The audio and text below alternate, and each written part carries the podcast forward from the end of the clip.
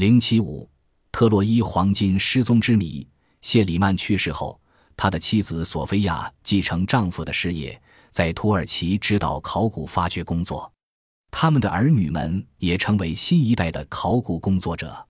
然而，谁能想到，半个世纪后，第二次世界大战爆发，收藏在柏林博物馆的特洛伊城黄金宝藏不翼而飞。这件事在当时被称为现代考古史上的最大秘密。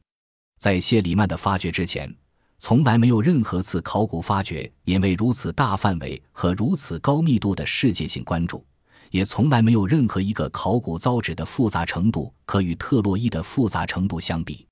这是一九九零年发行的谢里曼纪念邮票。据称，第二次世界大战期间，德国的艺术珍宝，包括特洛伊的黄金宝藏，被统统打包。藏进了地下碉堡，以防不测。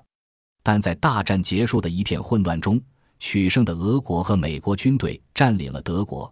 许多珍藏品不是被士兵抢走，就是作为获胜方的战利品而被没收。曾经转移到柏林动物园的特洛伊黄金宝藏也不见踪影。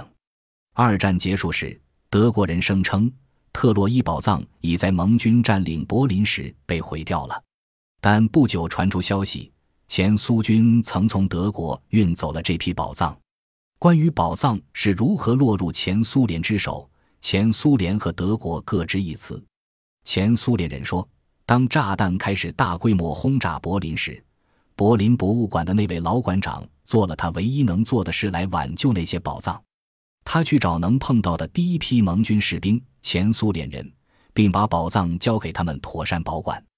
而德国人却说，盟国的军队进驻柏林后，下令没收一切德国的和外国来的艺术品。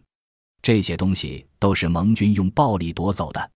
多年以后，德国人要求前苏军归还这些战利品，但前苏联人一再声称，特戈伊黄金宝藏的确在二战中被毁掉了。人们似乎都信以为真，没有人想着再去找它。但沉寂了近半个世纪的特洛伊黄金宝藏悬案，在一九九一年又一次成为热门话题。一九九一年的春天，普希金博物馆正在处理一些旧文件。莫斯科两个学艺术的学生正好路过那里，便主动帮助处理文件。这两个学生早就听到人们谈论普希金博物馆里的地下密室藏着了战争时期运来的巨额宝藏。二十世纪八十年代以来。他们查阅了许多官方文献，但只找到很少一些有关宝藏的线索。然而，这次上帝赐给了他们难得的机会，使他们找到了相关文件。文件中详细记录了二战时前苏联军队是如何从德国运回宝藏的。原来，前苏联人当时把这些宝物装上了一辆卡车运到机场，而后再用飞机运回莫斯科。到达目的地后。又用一辆货车运往普希金博物馆，存放在入口通道下面的一个很小的地下贮存室。一九四五年至一九四九年期间，世人对普希金博物馆里博秘密议论纷纷，似乎是一个公开的秘密。这批珍藏品当时只向考古学家、古物鉴赏专家及一些政界要人开放，可是到一九四九年。博物馆却突然宣布不再对外展览这些珍藏品，并将其秘密地藏了起来。后来，冷战开始，有关这批战利品的消息被视为国家的最高机密，每个人都收到严格的指示，只有官方才有权过问的这批宝藏必须绝对保密。如果有人问前苏联是否藏有这批宝藏，官方的答案总是否定的。在以后的五十年里。每天都有成千上万的参观者通过这里，然而他们却不知道世界上最大的一笔财富就在他们的脚下。这两个学生的发现使普希金博物馆的秘密得到进一步的证实。苏联人想隐瞒也不行了。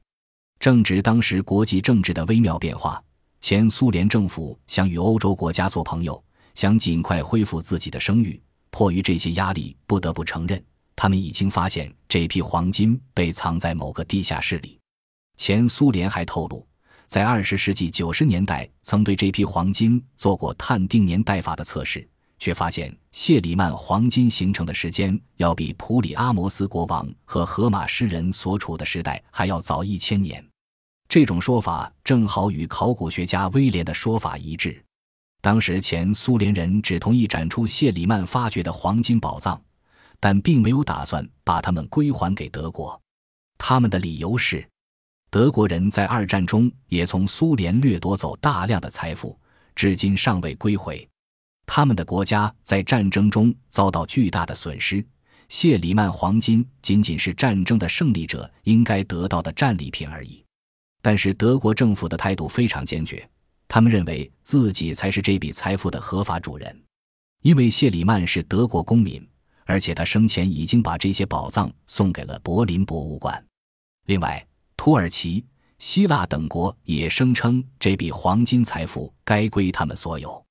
土耳其认为这一宝藏最初在他们的领土上发现的，应属于土耳其国家所有。希腊认为谢里曼的第二任妻子索菲亚是希腊人。而且这批黄金最初是被运到雅典之后才送往柏林的，所以希腊对这批财富享有所有权。英国人也声称自己该拥有这笔财富，因为二战即将结束的时候，用来存放这批宝藏的地下室是在他们所管辖的区域范围之内。于是，特洛伊城的黄金又成为有历以来最有争议的宝藏。而这一切争议对特洛伊宝藏的发现者谢里曼来说已没有意义。他的传奇发现已向世界展示了一种失落的人类文明，为我们开启了通向这一古代文明的大门。